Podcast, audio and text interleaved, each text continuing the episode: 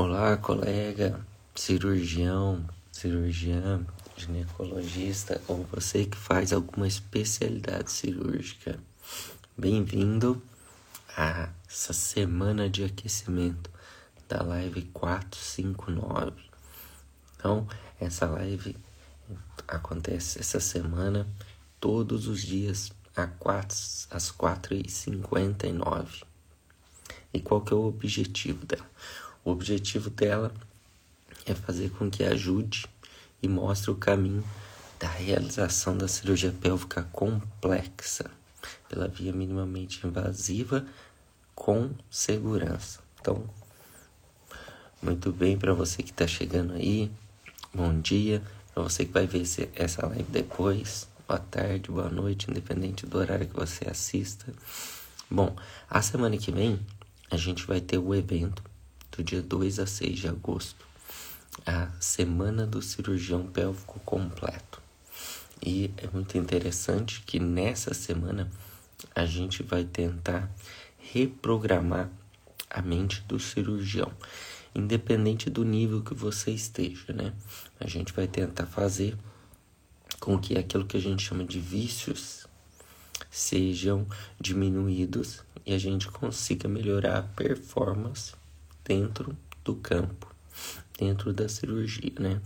E isso é um dos maiores desafios que a gente tem e uma das coisas mais difíceis da gente conseguir mudar é a forma como o cirurgião realiza a cirurgia e a performance dele, ou seja, por exemplo, diminuir seu tempo cirúrgico, é, evitar ou tratar complicações e fazer com que o paciente entre para nossa cirurgia e saia num tempo rápido, com uma tenha uma alta precoce, né? E a cirurgia, independente da complexidade do procedimento, faça com que o paciente consiga de alta o mais rápido possível. Mas o objetivo de eu estar fazendo essas lives aqui é para a gente entender um pouquinho o que eu penso a respeito da cirurgia minimamente invasiva complexa e muitas das vezes para quem faz a cirurgia pélvica. Por quê? Porque isso vai ser a base pro treinamento que a gente vai fazer. E é interessante que muitas das vezes é difícil acreditar que você vai conseguir diminuir, por exemplo, o seu tempo cirúrgico e um dos maiores desafios que eu tenho e que eu vejo e que eu acho para quem ensina, porque é muito comum na nossa profissão a gente iniciar a cirurgia e quando a gente por por menor o tempo que você esteja na realizando cirurgias, você passa a ser professor. Então você começa a ter contato com pessoas mais jovens ou entra para algum processo aí de educação como professor, como auxiliar e passa a ensinar os outros colegas que estão juntos. Isso é muito frequente. E o mais difícil nisso tudo é você fazer com que a pessoa aprenda que a cirurgia que você faz seja reprodutível, né? E em menor tempo possível. Isso para quem está mais no nível mais inicial. Para quem está no nível mais intermediário, o objetivo é realizar as cirurgias complexas, né, com uma performance melhor do que ele realiza, ou até realizar novos procedimentos que ele não realiza. E para quem já está no nível mais avançado, é fazer com que ele seja melhor naquelas cirurgias, porque na maioria das vezes ele já realiza todos os procedimentos. Mas o que vai é, definir como você vai estar na cirurgia é a mente sua. Então, é como você se comporta perante aquele procedimento. Tem um livro muito interessante que ele chama O Jogo Interior do Tênis e que ele fala uma coisa que eu acho que a gente consegue trazer para a realidade dos cirurgiões. Dos cirurgiões, que é todo mundo que faz a cirurgia. Cirurgiões, as cirurgiãs, os ginecologistas, urologistas, cirurgiões é, do andar superior do abdômen. E eu foco na cirurgia minimamente invasiva, porque é, antigamente até hoje em dia a, a formação básica ela deve ser feita e ela é realizada através da cirurgia laparotômica. Mas em alguns países isso esse esse momento é ultrapassado. Ele passa primeiro já pela via minimamente invasiva e eu acho que pelos benefícios desse tipo de procedimento é o que faz com que a gente tenha desenvolver, tente e consiga desenvolver essa cirurgia pelos resultados que a gente vê no dia a dia. Aliado sempre, é claro, à metodologia dos estudos científicos que a gente que a gente tem e, e tenta acompanhar, né? Mas o que a filosofia desse livro é muito interessante que ele fala que as pessoas elas possuem dois seres dentro dele. Então, todos nós temos isso. Então, eu vou transpor aqui para a realidade do cirurgião. Então, é aquele cirurgião que já realiza cirurgias, ou seja, ele já tem uma mente programada para fazer o procedimento. E o que acontece? Dentro dele existem dois seres. O ser um, que é o instrutor, e o ser dois, que é o executor. Então eu vou chamar aqui o primeiro ser de mentor, que vai ser aquele instrutor consciente, que é aquele que na teoria já conhece o procedimento que você vai fazer. E dois é quem vai executar o procedimento, que vai ser a pessoa que já tem as capacidades naturais. Vamos dizer que seja o talento de cada um. Ó, seja tomando um cafezinho hoje, vou dar uma dica para vocês. Tem um pozinho que é um aroma natural do Floresta, a marca chama Floresta, e que existem várias aromas. Você coloca um pouquinho, uma colherzinha bem pequenininha, depois de ter colocado o pó, fica uma delícia o café. Então tem de nozes, tem de é, creme brulee, tem de baunilha, de chocolate. Então dá um gostinho diferente no café. Vale a pena experimentar. Mas vamos lá. Então, o cirurgião ele tem dentro dele dois seres. Tem o ser que é um mentor e tem o ser dois, que é o executor. E preste atenção, o que irá definir a personalidade do cirurgião, ou o que vai fazer a chave, o que ele tenha, o sucesso, a chave do sucesso, vai ser o relacionamento entre o ser um e o ser dois. É como ele se comporta na conversa entre esses dois seres interiores que ele tem. Então seria basicamente o ser um, que seria o anjo, e ser dois, que seria aquele pequeno diabinho, que é quem faz o procedimento, mas ao mesmo tempo é quem pode turbilhonar a cabeça da pessoa e fazer com que ela não consiga realizar o procedimento. Eu vou tentar explicar para vocês. Por exemplo, eu vejo muito comum os colegas me perguntarem sobre cirurgias complexas que eles não fazem. Então, eu não tenho dúvida que o colega conheça a anatomia. E o fato de assistir outras cirurgias faz com que ele, de princípio, consiga ver o passo a passo do procedimento que ele gostaria de fazer. Então aí a gente já parte do princípio para você que faz cirurgias, já faz as cirurgias minimamente invasivas, que muitas das vezes, que muitas das vezes você precisa única e exclusivamente assistir um procedimento para você realizar o procedimento.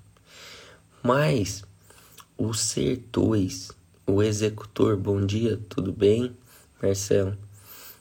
Mas o ser dois, aquele que vai executar a cirurgia, ele tem medo.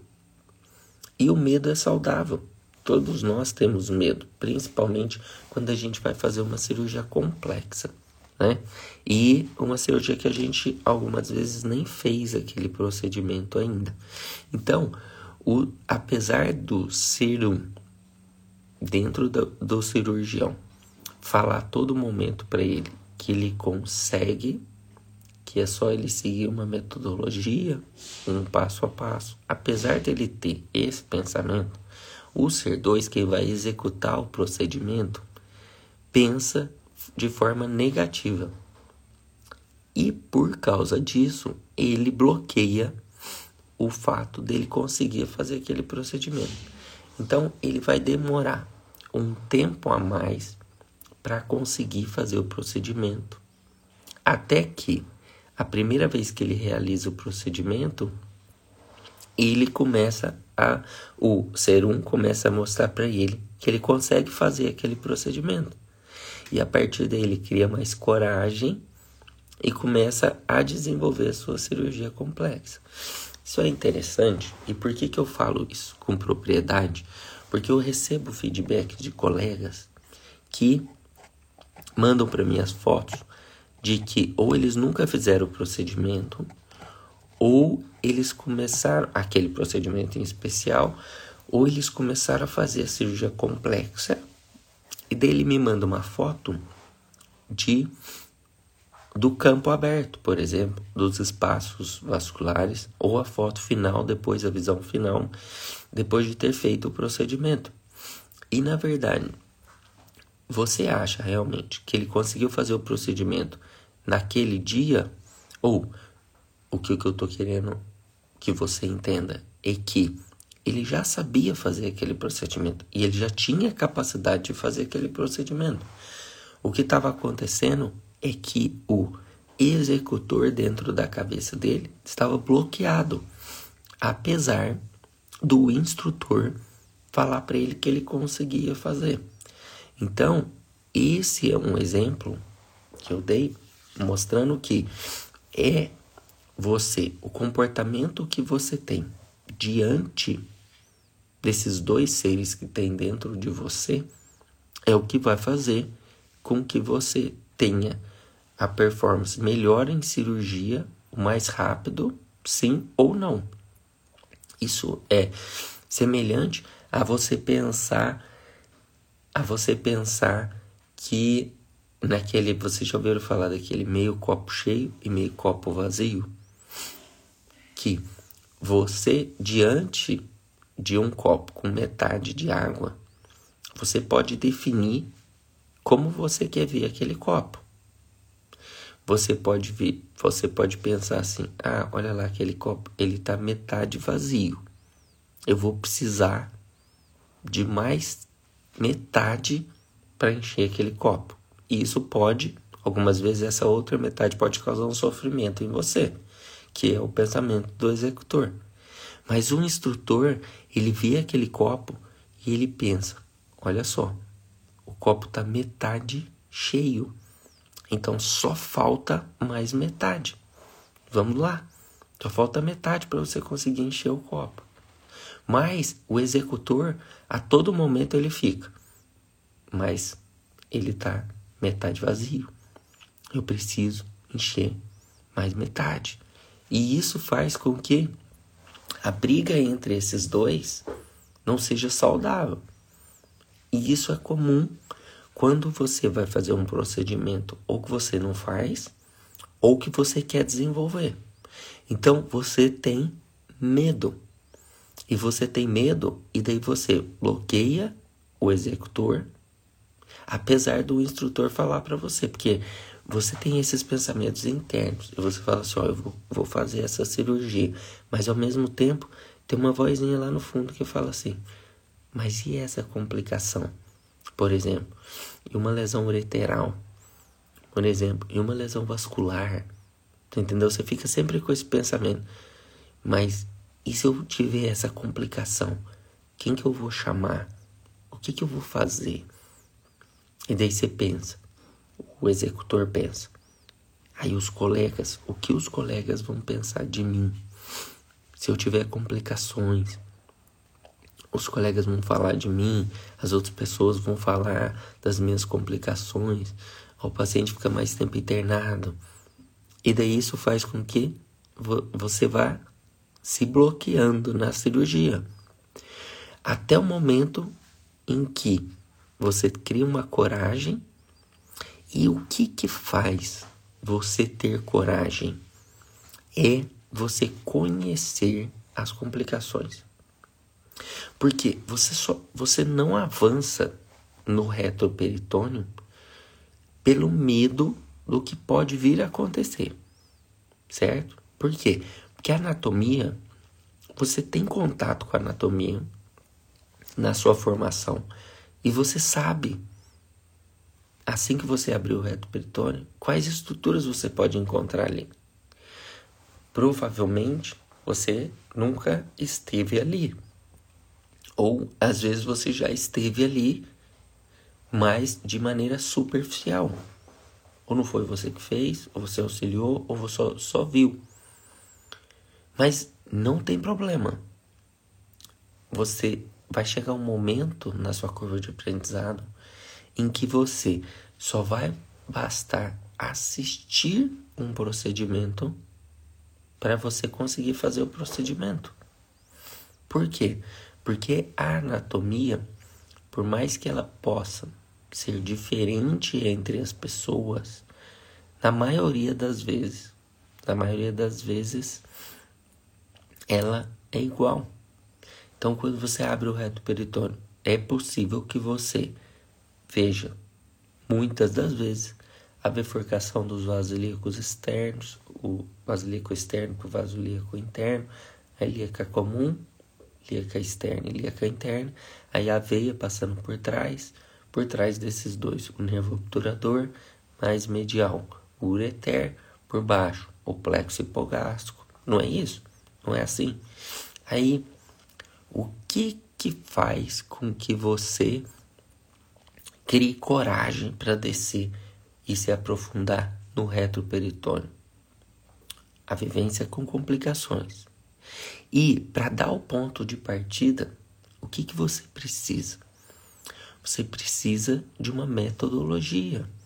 Então você precisa saber como você vai entrar ali e por onde você vai começar. Mas para isso, você precisa definir os limites anatômicos. Por que, que eu estou falando isso? Porque daí dentro da sua cabeça, o ser 2, o executor, ele vai começar a ter segurança e confiança para fazer a dissecção profunda. Enquanto o ser um instrutor vai começar a falar para você: olha, exato, é por aí que vai. Olha só, você desceu nesse espaço vascular e não teve sangramento. Então aqui é o caminho correto da gente descer. Aí você, aqui teve sangramento. Então aqui provavelmente não é o caminho de a gente começar. Ou até mesmo de secar. Então, o que faz? O que, que a gente faz? A gente para, restaura a anatomia, recua um pouco a câmera, identifica os limites anatômicos e assim você tem segurança para descer na pelve. A semana passada eu fiz duas cirurgias bem complexas. E é, você que está aí, que opera, por exemplo, endometriose profunda, sabe que ocorre uma distorção de toda a pelve, né? E o tecido fica inflamado e você não tem os parâmetros anatômicos necessários para você ir profundo com segurança. Então, o que, que você precisa fazer? Você vai dissecando as estruturas nobres e reconstruindo a pelve que você está acostumado na sua cabeça. Então, vocês vão ver na semana que vem que eu vou mostrar na semana do cirurgião pélvico completo que a inscrição é gratuita e o evento é todo online. Basta você ir lá no link da bio do Instagram. Você vai lá no meu Instagram, no meu rostinho, lá em cima tem o link para você clicar e fazer sua inscrição que gasta um minutinho. Se você já está inscrito, ótimo, você não vai se arrepender. Mas para você começar a fazer a, a dissecção, eu vou falar aqui para vocês o que, que eu fiz. Eu comecei então, entrei na cavidade, tinha duas massas ovarianas císticas e elas estavam na fossa fixa e na, na parede posterior uterina grudada ali e toda a anatomia distorcida. O útero ele não mexia, apesar do uso do manipulador, ele ficava fixo na pelve. Então eu comecei a dissecção, estava difícil, bastante a dissecção e foi por esse essa cirurgia especial. Eu tinha feito pela via robótica e eu comecei a dissecar, comecei a dissecar, a dissecar e soltei todos os planos anteriores. E aí, como experiência pessoal, eu já tive algumas complicações ureterais quando fui abordar essas pacientes que têm lesões ovarianas complexas. Então, o que, que eu faço? Quando eu estou indo no compartimento, a gente tem três, então eu chamo assim de compartimento anterior, lateral e posterior. Quando eu estou no compartimento anterior, eu fico tranquilo porque eu sei que o ureter não vai estar nesse compartimento. Ele vai estar retraído o suficiente para ele estar no meio do compartimento lateral ou posterior. Então o que, que eu faço? Assim que eu soltei o compartimento anterior, eu não inicio a minha, eu não continuo a minha dissecção no plano profundo. O que que eu faço? Eu venho aqui atrás na bifurcação dos vasos ilíacos, comuns externo e interno, e aí eu disseco o ureter. Por quê? Porque eu sinto uma segurança muito grande em eu trabalhar acima do ureter, visualizando o ureter. Estão entendendo? Então eu abro o peritônio, tanto é, na endometriose profunda é muito, costume, muito comum a gente fazer a dissecção é, de medial para lateral e centralizando a doença. E na cirurgia oncológica é comum a gente fazer lateral para medial, também tentando centralizar a doença. E nos dois casos, a gente tenta não invadir a lesão. É claro que na cirurgia benigna a gente tem um comportamento de maior de preservação de órgãos, mais de retirada de toda a lesão. E não apenas de uma cirurgia parcial. Então eu acho que quando você vira a chave na cirurgia, é um momento em que você, pela excelência do procedimento que você conhece e julga, você passa a querer tirar toda a doença, tanto da cirurgia benigna quanto da cirurgia oncológico. E eu sinto uma segurança muito grande, e daí aquele, para quem chegou agora, eu estou falando entre os dois cirurgiões que existem dentro de você, que é o o ser um, que é o instrutor, e o ser dois, que é o executor. E quando eu tô, quando eu mentalmente volto na bifurcação dos vasos ilíacos e começo a dissecar e vejo o ureter e começo a fazer a ressecção mais alta do ureter, o ser 2 dentro da minha cabeça, o executor, ele tem tanta segurança que o ser 1 um começa a fazer elogios para ele e falar: não, esse é o caminho. Olha só, não está sangrando. Continue nessa dissecção, certo? Então, é o segredo da sua cirurgia é como se comporta esses dois seres dentro de você. É como que você faz com que eles se comportem. Agora eu vou, vou colocar aqui uma outra situação. Imagine que eu dissequei o ureter. Eu até achei o ureter e já é um passo mais avançado. E eu tenho certeza que você também consegue visualizar e dissecar o ureter. Você disseca e daí você não quer ir mais profundo porque você começa a pensar assim: pode ter um sangramento aqui. olha só, não vamos mexer aqui não, porque pode lesar o ureter. Aí você começa a dissecção, fica um pouquinho vermelhinho, você pensa, ah lá, eu falei, vai começar a sangrar. Aqui, se começar a sangrar, vai dar esse problema, pode ter essa complicação. Tá vendo que nesse momento o ser um tá falando para você, vai, faz a dissecção para você ter a consciência de que você está no caminho correto. Aí o ser dois, não, aqui pode ter sangramento. Não, eu não faço isso frequentemente. E esse, essa briga entre quem o instrutor e o executor faz com que você não consiga desenvolver a cirurgia.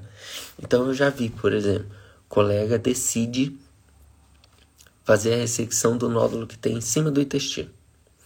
E ele começa a fazer a, a dissecção. Só que chega num momento em que está muito aderido, começa a sangrar. Então o que, que ele faz? Ele entra com a energia, controla a hemostasia e desiste do, de continuar. Por quê? Porque o executor, na cabeça dele, falou que para ele não continuar. E o instrutor, na cabeça dele, estava falando: não, pode ir. É aí, esse, esse, nesse espaço, sangra mesmo. A gente está muito próximo do intestino. Então, você vai fazer um shave na serosa. Pode ser que comece a sangrar. Aí, o dois fala: não, mas é mais prudente. Eu não continuar. E daí ele não continua. E daí o que, que acontece? A lesão fica. Por exemplo, quando você vai fazer uma citorredução para o câncer de ovário. E daí você começa a fazer o procedimento. E daí, num certo momento, você fala: Não, eu vou deixar isso daqui porque a doença é bem pequena que ficou. Aí o ser um fala para você: Mas você tem que tirar toda a doença, senão compromete o prognóstico da paciente. Aí o ser dois, o que está executando, pensa: Mas a cirurgia é muito complexa não tem capacidade de fazer essa cirurgia, ou ela faz quimioterapia, ou aqui está sangrando. E daí, essa conversa, esse conflito entre o instrutor e o executor na cirurgia faz com que você se bloqueie e não continue a dissecção que você precisa fazer. Então, a, o comportamento do cirurgião, e é isso que é o cerne, o principal objetivo da semana que vai acontecer, a semana que vem, do dia 2 ao 6 de agosto, é a gente tentar reprogramar a mente para a gente fazer aquilo que a gente tem capacidade de fazer. Eu estava contando aqui, quando eu vou, quando eu vou para o campo com algum colega que está no processo de formação, o que, que é muito comum acontecer? O que, que é muito comum acontecer? ele conseguir realizar o procedimento que ele queria fazer. E é, pode ser até que eu transmita uma segurança para ele e ele consiga fazer o procedimento, ou que ele pense que se a gente tiver complicação, é, eu consiga talvez resolver a complicação e por isso ele vai mais profundo. Mas muitas das vezes ele realiza o procedimento e eu só dou um auxílio. E ele fez o procedimento que ele pensou que ele não conseguiria fazer. Então, o executor ali nesse caso, ele está livre. Olha só, isso daqui é extremamente importante. Talvez seja a coisa mais importante. Seja a coisa mais importante dessa live aqui hoje. O executor está livre de julgamentos para seguir a dissecção pélvica profunda. Então, quando você quando você tiver dentro de você um ser que vai fazer com que você disseque com segurança a região pélvica profunda pela via minimamente invasiva. Quando você tiver dentro de você um ser que está livre de julgamentos, você vai ver que você vai conseguir desenvolver sua cirurgia muito mais rápido e você vai fazer coisas que você não imaginava que conseguiria fazer com segurança. Porque você nunca você nunca fez um procedimento em que no final você saiu chateado com aquele procedimento. Por quê?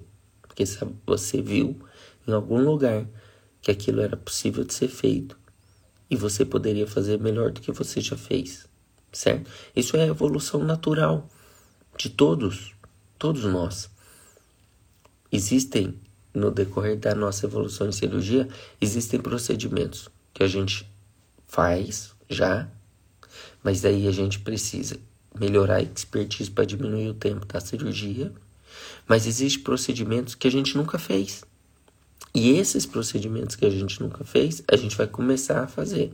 Até o momento em que você tiver um volume de pacientes e começar a desenvolver esse, esse, essa cirurgia em especial, você vai precisar, precisar, nesse desenvolvimento da curva de aprendizado, de desenvolver a sua metodologia. E para você desenvolver a sua metodologia, você precisa vencer os seus medos. E para você vencer os seus medos, você precisa não ter julgamentos. E os julgamentos, eles são acompanhados de adjetivos.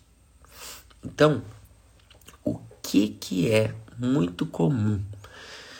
Muito comum o instrutor dar alguns adjetivos para você no momento da sua cirurgia. E isso, às vezes, pode ser o fato que vai dificultar o desenvolvimento do seu procedimento. Por que, que eu digo isso?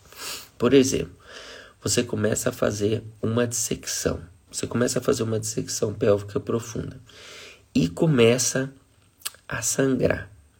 Aí o instrutor, dentro da sua mente, ele começa a te punir, de forma a julgar a sua cirurgia.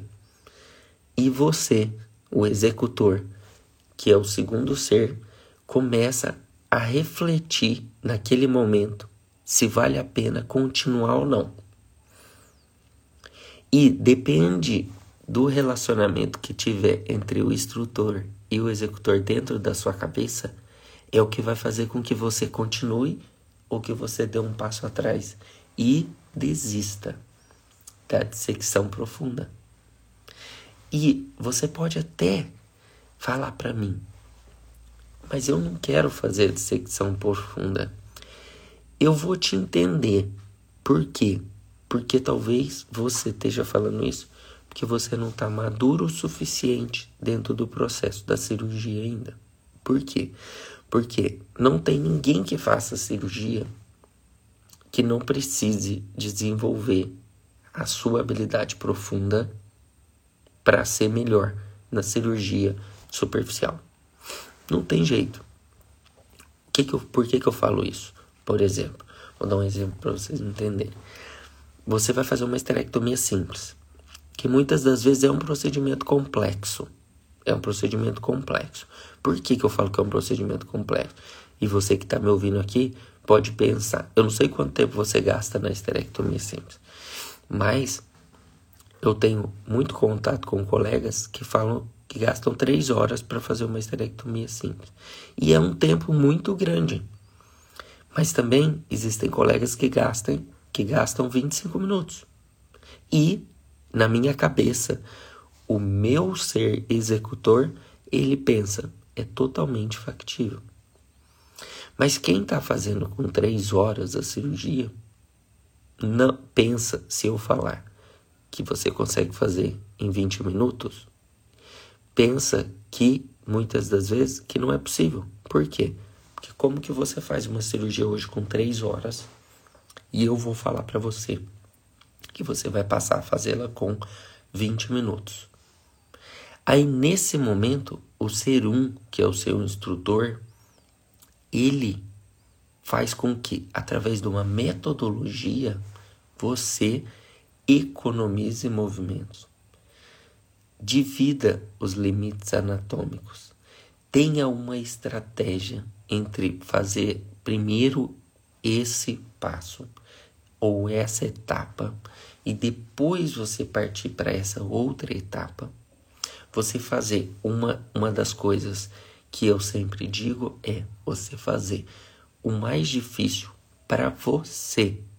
Porque veja, a minha cirurgia, eu sei, através da minha expertise, do volume de procedimentos que eu faço, que eu já fiz dos anos que eu já tenho dedicado àquele procedimento, eu sei, eu me conheço e sei qual que é a parte difícil naquele procedimento.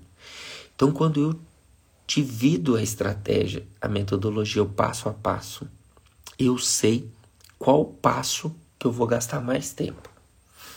E dentro do passo a passo, esse é o passo que eu tento fazer inicial. Então, por exemplo, existem os passos, como eu vou dividir a cirurgia. Existem os passos em que eu divido para iniciar o procedimento. Existem os passos que eu divido no meio do procedimento para eu realizar aquele procedimento. E existem dentro da minha cabeça alguns passos que eu devo fazer para evitar o sangramento. Então vamos lá. Quando eu vou fazer, por exemplo, que é muito frequente, uma ressecção de uma endometriose profunda, profunda mesmo, que vai pro compartimento lateral, posterior. O que que eu preciso? Eu prime primeiro preciso achar os espaços avasculares e definir os meus limites anatômicos através da visualização das estruturas nobres pélvicas. Por quê? Porque quando eu não faço isso, ou quando eu não visualizo isso, o executor que tem dentro de mim, ele passa a ter uma insegurança. E ele puxa o meu freio de mão. Eu não consigo ir para o plano mais profundo. E o instrutor fica lá. Vamos, a gente precisa descer, a gente precisa ir no plano profundo. Vamos, que a gente precisa. Por quê? Porque ele sabe que a gente precisa tirar aquele nó. E ele começa a falar para mim: vamos descer, vamos descer. E eu penso: eu não estou vendo as estruturas, eu não estou vendo as estruturas. Aí, proporcional ao adjetivo que ele consegue falar para mim, é o que eu vou descer, vou fazer com que eu tenha mais coragem de descer ou não. Por exemplo, se ele falar, é por aí mesmo, vamos, você está indo bem, é, você sabe, você tem o um domínio, pode descer. Agora, visualize as estruturas nobres antes. E daí eu começo a desenvolver e dissecar as estruturas nobres. Agora, se ele fala para mim, não vai, aí sangra. A gente sabe que para baixo dessa estrutura é onde tem os vasos, Olha só, se for por aí vai lesar a ureter, e daí já me bloqueei. Eu tô falando não eu em especial, mas você que está desenvolvendo a cirurgia complexa. Então, é muito importante isso e é, eu comecei aqui a live hoje comentando de, de um autor que chama Timothy Galway. E ele chama, tem um livro que chama O Jogo Interior do Tênis e eu estou transpondo para o jogo interior do cirurgião de elite, que é o pensamento que a gente precisa mudar para a gente fazer a nossa cirurgia pélvica complexa. Porque você já faz a cirurgia, eu sei que você faz a cirurgia. O que eu, não estou tentando aqui e eu não vou tentar te ensinar a fazer as cirurgias. Você já faz os procedimentos. Eu vou te ajudar e vou te mostrar o caminho para você aperfeiçoar a sua cirurgia. Aquela cirurgia que você faz lá em duas horas e que eu vou fazer com que você diminua, só de você ter em contato com a metodologia, 30 a 50% do seu tempo. Você vai ver. E isso é uma das coisas mais difíceis que a gente tem, que é diminuir o tempo dentro da cirurgia. Eu vou contar para vocês aqui uma passagem que aconteceu na época que eu estava desenvolvendo a cirurgia, minha cirurgia. Eu é, comecei a vivenciar com um, alguns estudos multicêntricos, estudos internacionais multicêntricos. E nesse momento estava começando a vivência da cirurgia robótica. E eu comecei a entrar em contato com a cirurgia robótica. O que, que aconteceu? A cirurgia robótica é uma cirurgia diferente da cirurgia laparoscópica no início, quando você tem o primeiro contato, porque você precisa reprogramar toda a sua mente. Então, daí a gente vem de novo para aqueles dois seres que tem dentro da gente em que você fica pensando assim. Você fica pensando, mas eu já fazia essa cirurgia tão rápido. Por que, que eu vou desenvolver uma outra via de acesso? Se eu já faço tão rápido, não é? Você fala, eu já faço ela pela via laparotômica tão rápida, por que, que eu vou fazer ela pela via laparoscópica? Aí você começa a dar as desculpas para justificar para você mesmo por que, que você não deve fazer aquilo. E nesse momento, o meu objetivo é mostrar para você que essas desculpas impactam nos resultados da sua expertise cirúrgica, de como você vai se transformar para realizar a sua cirurgia. Porque vai chegar um momento em que você vira a chave. Quando que vai ser esse momento? Não sei. Ele é particular de cada um. Mas o, eu posso falar para você o seguinte: quando você chegar para fazer um procedimento, você chegar para fazer o procedimento com o caso todo dentro da sua cabeça, você fecha os olhos e você consegue passar um vídeo na sua cabeça de todo aquele procedimento que vai acontecer. Você fecha os olhos assim e você vê o passo a passo do procedimento. No meio desse passo a passo do vídeo acontece uma complicação e você tem a segurança em saber resolvê-la. Não necessariamente você vai resolver, mas você tem a condição de identificar, de ou chamar um auxílio ou fazer com, com a sua própria equipe e você realiza o procedimento. E daí você vai para o campo, você chega e consegue fazer aquela estratégia que você tinha feito e o paciente vai de alta precoce, esse é o momento em que você, especialmente, virou a chave. Então, você vai saber a hora que vai chegar. E essa hora, ela pode ser tão mais próxima desse momento seu atual, quanto mais distante. O que, que vai fazer com que você vá diminuir esse tempo entre a sua curva de aprendizado? É você adotar uma metodologia cirúrgica para suas cirurgias. Quando você adotar essa metodologia, através dessa reprogramação da mente, você vai diminuir o seu tempo cirúrgico. Porque talvez você, e eu, eu costumo dizer assim, ó, se você faz uma esterectomia simples em 28 minutos, uma linfadenectomia pélvica em 14 minutos de cada lado, uma esterectomia radical em 1 hora e 30, ou uma linfadenectomia paraórtica em 75 minutos, esse essa semana que vai acontecer, do dia 2 a 6 de agosto, que é a semana do cirurgião pélvico completo, provavelmente não seja para você.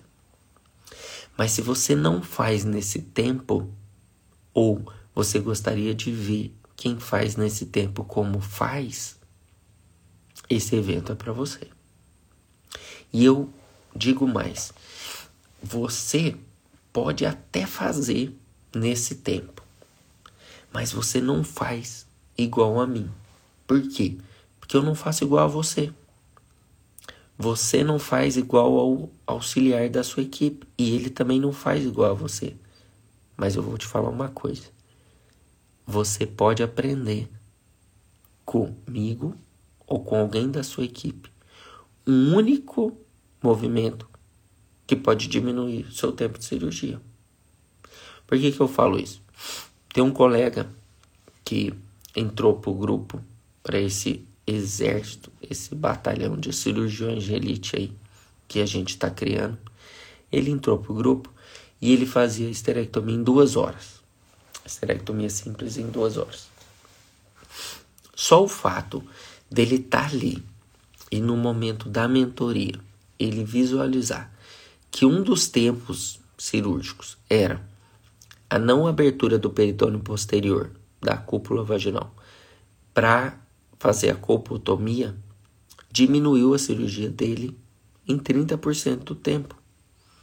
Então, ele seguiu passo a passo e ele conseguiu diminuir de 3 horas para 2 horas o procedimento. Foi com esse, essa etapa. Então, o que, que eu estou querendo mostrar com isso? Que para você que já faz o procedimento, você visualizar a gente fazendo ou uma metodologia em que tem um passo a passo comprovado. Por que comprovado? Porque eu vejo que é reprodutível e os colegas me mandam o feedback e vocês vão ter contato com isso. Vocês vão ver como fazer em menor tempo. E esse é o objetivo principal. Quando eu falo em tempo de cirurgias, quando eu falo em métricas, qual que é o meu objetivo? É eu fazer com que o executor que tem dentro de você, aquele ser dois, ele tenha segurança para realizar o procedimento que o ser um, o instrutor, está falando para você fazer.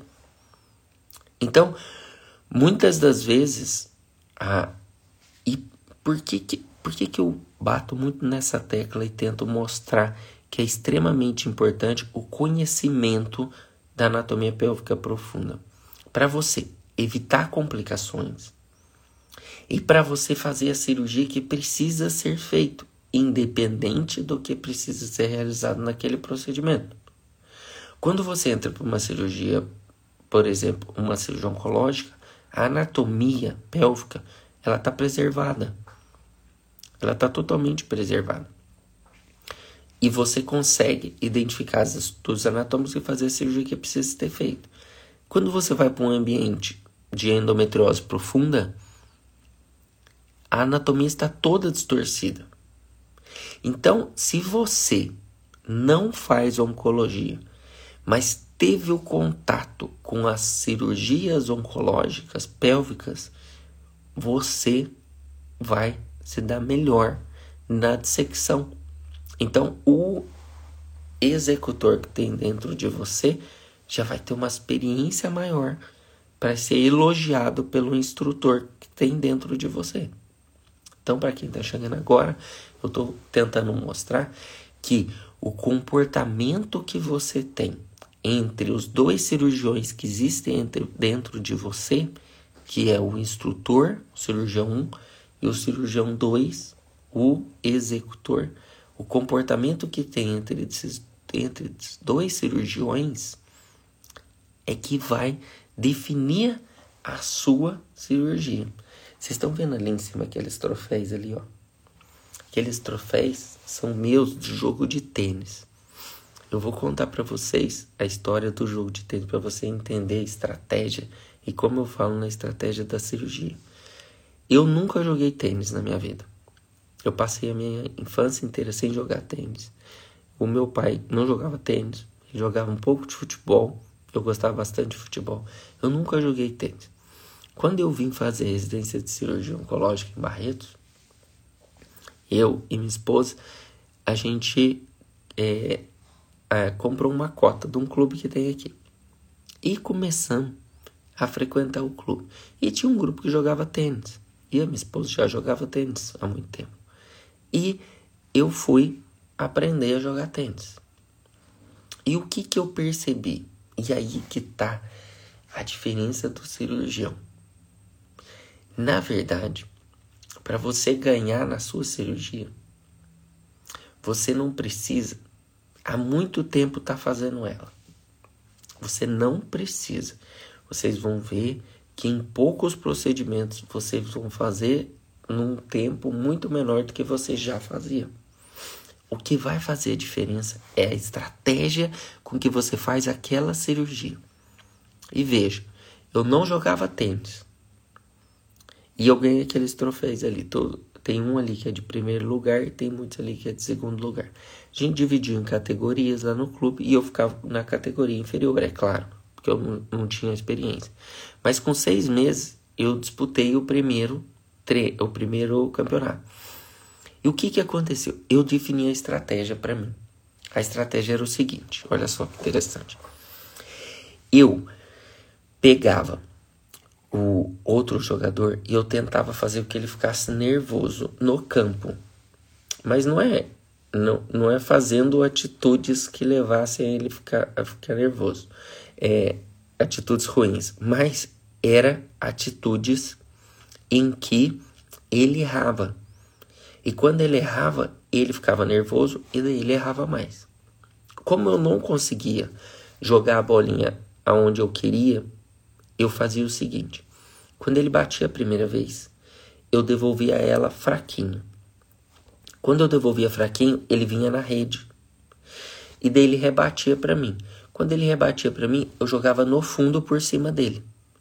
E daí nessa dele jogar na frente, jogar atrás, essa dele correr para ele voltar e reposicionar, ele errava. E na verdade, eu só rebatia. Então, para quem estava assistindo, era a pior cena do mundo, porque a bolinha quicava no início e depois quicava no fundo quicava no início e depois quicava no fundo. E com isso ele ficava nervoso. E daí ele tentava rebater mais forte e daí ele errava. E daí eu conseguia ganhar o jogo. Na sua cirurgia, você precisa definir a sua estratégia. Qual que é a estratégia que eu aconselho que você siga para você ganhar o jogo? Que você tenha um ponto de referência para você começar a sua cirurgia. Depois que você definiu esse ponto de referência, que você tenha um passo a passo para você ir para o meio da sua cirurgia. E depois, no final, que você consiga finalizar a cirurgia com tempo curto e depois, no segmento ali no pós-operatório imediato, você consiga dar alta precoce para o paciente. Então, essa estratégia é que vai fazer com que você ganhe troféus. E o que, que são os troféus? São os outros pacientes que vão surgir pelo encaminhamento dessa paciente ou dos próprios colegas. Mas lembre, você tem que deixar de lado os julgamentos que você acredita que possa vir a ter. Por quê? Porque no começo da sua curva de aprendizado, independente do nível que você esteja, você vai ter julgamentos. Agora, o julgamento que vai mais punir você dentro da sua evolução da cirurgia é o seu julgamento interno. Não é do colega falar que você faz, falar que não faz, do anestesista achar que você vai gastar mais tempo na sua cirurgia. Não é isso. Não é isso. É de você achar que você não tem a capacidade de fazer aquele procedimento ou naquele tempo que você gostaria de fazer. E no início, por que, que eu falo de você preocupar com o tempo? Porque você está preocupando com a sua melhora pessoal. Mas não é você preocupar em, ai, se eu não fizer nesse tempo. Não. Os primeiros procedimentos você vai fazer naquele tempo que você tem capacidade de fazer. E não tem problema algum, erro algum, em você gastar um tempo maior se você manteve a morbidade naquela cirurgia. Não tem problema nenhum com isso. O seu tempo é diferente do meu tempo, que é diferente de um outro colega. Tem procedimentos que outros colegas fazem mais rápido que eu. E não tem problema nenhum. Aqui o tempo é de cada um, é individual de cada um. Mas você não pode deixar com que os dois cirurgiões que tem dentro de você entrem em um conflito que vai fazer com que você não consiga evoluir na cirurgia. Então, gente, era basicamente isso que eu queria dividir com vocês. E a semana que vem a gente a gente está fazendo então essa live aqui de aquecimento durante toda a semana. A gente vai se encontrar às 4h59. Por quê? Porque é um horário ideal para o colega que está saindo aí para o trabalho e ou mesmo já começou seus procedimentos cirúrgicos. E daí é um momento para a gente ter a reflexão sobre como que a gente pode melhorar e um treinamento já para quem vai melhorar sua cirurgia através da vivência da semana que vem, da semana do cirurgião pélvico completo. Bom, eu gostaria de saber se alguém tem alguma dúvida, alguma pergunta. Eu vi que entrou bastante gente aqui na live e eu gostaria de ouvir o feedback de vocês. Se vocês têm alguma dúvida, alguma pergunta, deixa eu ver aqui se surgiu alguma pergunta. Não, não surgiu.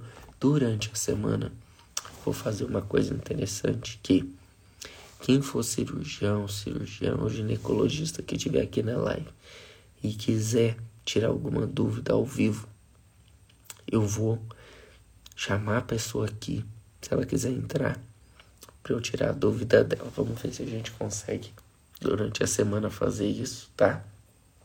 E para começar a semana, então, para a gente começar a semana motivado, o que, que eu acho que a gente precisa fazer? A gente precisa já, no próximo procedimento que a gente for fazer, definir uma métrica. O que, que é isso? Você vai na sua próxima cirurgia, por exemplo, se você não faz, já passar a contar o seu tempo cirúrgico. Então você vai começar a contar. Por exemplo, se for na laparoscopia, você vai começar a contar quanto tempo você levou para passar os portais. Esse vai ser a primeira etapa. Depois, a segunda etapa, quanto tempo você levou no procedimento cirúrgico, tá? E o terceiro tempo, que é um tempo fora, é quanto tempo você levou para posicionar a sala e a paciente. Por que, que isso é importante? Porque na preparação, em você desenvolver a cirurgia profunda, você precisa saber tratar as complicações. E você não vai conseguir tratar uma complicação de forma eficiente se no momento da complicação você estiver num ambiente desorganizado. Então, por causa disso, é importante que você esteja num ambiente organizado. E daí, quanto mais você praticar isso, entre posicionar a sala e o paciente, mais rápido você vai ficar. Assim como mais rápido você vai fazer o posicionamento dos trocáteres e mais rápido você vai fazer o tempo da cirurgia. Então, isso é o que eu acho que a gente tem que ter aí de pensamento para essa semana. Então, você já fazer a métricas, as métricas do seu procedimento, os indicadores. E aquilo que você já faz, por exemplo, se você já faz as medidas da sua cirurgia, você tentar então, como expectativa para essa semana, diminuir um dos passos da sua cirurgia. Como? Você vai assistir uma cirurgia minha e vai ver como que a gente faz e como você pode melhorar, ou através de alguma dica. Ou através de alguma dica. Eu vou responder a pergunta do Carlos aqui. Fez uma pergunta. Mas o que que eu acho que você deve fazer? O que, que, eu acho que você deve fazer para diminuir o seu tempo? E você vai ver que você tendo os indicadores, você vai começar a diminuir o tempo de verdade. E ou você vai ver que você não conseguiu diminuir o seu tempo e vai tentar melhorar. Então, esse eu acho que é o exercício que a gente devia fazer para essa semana. Pela copotomia acima da artéria uterina, sem manipulador, como fazer? Eu sempre vou para vaginal e gasto tempo, certo? O que, que eu faço sem o manipulador? Tem duas manobras que eu faço que ajudam. Primeiro, eu coloco o auxílio no ligamento redondo próximo do útero e faço com que ele tracione o útero de forma cranial e daí retifica o ureter e abre aquele campo para você fazer então a copotomia, tá? É a copotomia nesta forma. Outra manobra que eu faço quando eu não utilizo o manipulador uterino, eu passo um ponto na parte mais apical do útero, em X. E daí o auxiliar traciona esse ponto, traciona o fio. E eu deixo ele corto uns 2 centímetros maior e traciona esse fio e lateraliza de um lado para o outro, que facilita também a copotomia. Mas você tem que pensar sempre, e daí vai dos, do pensamento interno seu. A cirurgia sem manipulador uterino, ela já é mais difícil. Então você já espera ter mais dificuldades nesse procedimento. Mas ela é factível. Tá entendeu? Então, com certeza é possível você fazer. O que que eu faço? O que que eu faço é Nesse momento da colpotomia, quando você não tem manipulador, você precisa passar algum delineador via vaginal, porque senão você não consegue fazer a colpotomia, ou se você fizer, às vezes você vai fazer muito baixo ou muito alto, você entendeu? Então eu passo ou a vela, a, a vela não, a, por exemplo, aquele manipulador, o Clermont Ferrand, ele tem uma cunha, uma unha, que a gente coloca dentro da vagina e faz com que é, delimite o nível a ser ressecado. Ou se não, você pega uma boneca mesmo, que é a pinça do coração, com uma gaze e coloca na, na vagina e consegue delinear a parte anterior. Eu começo sempre pela parte anterior da colpotomia. Daí fazendo isso fica fácil identificar onde eu vou cortar e você pode fazer a ligadura ali da uterina e vir fazendo a parametrectomia até no nível que você vai cortar a colpotomia. Então, esse é um dos passos importantes da esterectomia radical. Quando você vai para a via vaginal, fica muito mais difícil também. Então, por causa disso, eu opto para não descer para a via vaginal e terminar o procedimento totalmente, minimamente invasivo mesmo, tá? Tem que tomar cuidado só lembrar que, como você não tem um manipulador, você pode ser que tenha uma fuga aérea do pneumo para via vaginal e você o campo caia. Então você precisa fechar a vulva e colocar alguma coisa na vagina inicial, ali no terço inicial, como por exemplo uma luva com uma compressinha dentro para você manter o pneu peritônio e conseguir fazer o procedimento. Certo, pessoal? Encontro vocês durante essa semana aqui todo dia da live 459 e quem tiver dúvida anota aí para fazer a pergunta aqui. Foi um prazer estar com vocês. Se vocês não é, chegaram aqui depois no final, Volta, volta lá que vocês vão ver, poder assistir essa live no IGTV e vocês vão poder entender os dois cirurgiões que tem dentro de vocês, tá bom? E esse é o primeiro passo para você começar a mudar a sua cirurgia. Eu preciso mudar a cirurgia? Nós sempre precisamos mudar as nossas cirurgias, quer que seja para diminuir a morbidade ou para a gente fazer num tempo mais rápido. Certo, pessoal? A gente encontra amanhã aqui às 4h59. Um grande abraço.